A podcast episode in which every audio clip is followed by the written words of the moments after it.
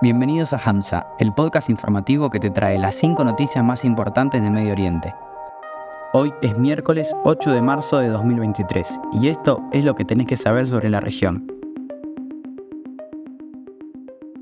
Tropas israelíes mataron a 6 palestinos y dejaron 11 heridos en un nuevo operativo en la ciudad de Jenin, en Palestina ocupada. Al mismo tiempo, colonos israelíes asaltaron la ciudad palestina de Hawash. A finales de enero, 11 personas murieron en el campamento de refugiados de Jenin en una incursión, y otras 10 el 22 de febrero en Nablus. Un grupo de 38 países emitió una declaración conjunta en el Consejo de Derechos Humanos de la ONU para juzgar a los responsables en la explosión en el puerto de Beirut el 4 de agosto de 2020, que mató al menos 251 personas e hirió a más de 6.500. La declaración pidió al gobierno libanés que garantice una investigación independiente y creíble sobre la explosión en el puerto de la capital libanesa.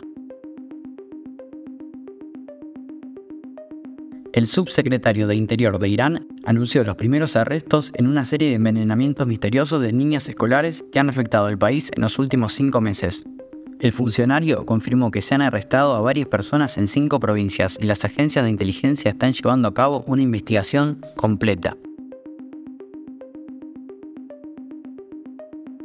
Arabia Saudita depositó 5 mil millones de dólares en el Banco Central de Turquía, en una señal más de la mejora en las relaciones entre ambos países. Este depósito se utilizará para ayudar a Turquía a fortalecer su moneda, la lira, después de los terremotos del mes pasado y meses de inestabilidad económica. El presidente del Banco Mundial, David Malpass, anunció que el ente pausará futuros trabajos con Túnez después de las declaraciones del presidente del país donde afirma un supuesto peligro tras un crecimiento de migrantes de países africanos. En la nota, Malpaz dijo que el banco estaba pausando el marco de asociación con el país de Túnez, que establecía programas futuros para 2023, 2024 y 2025.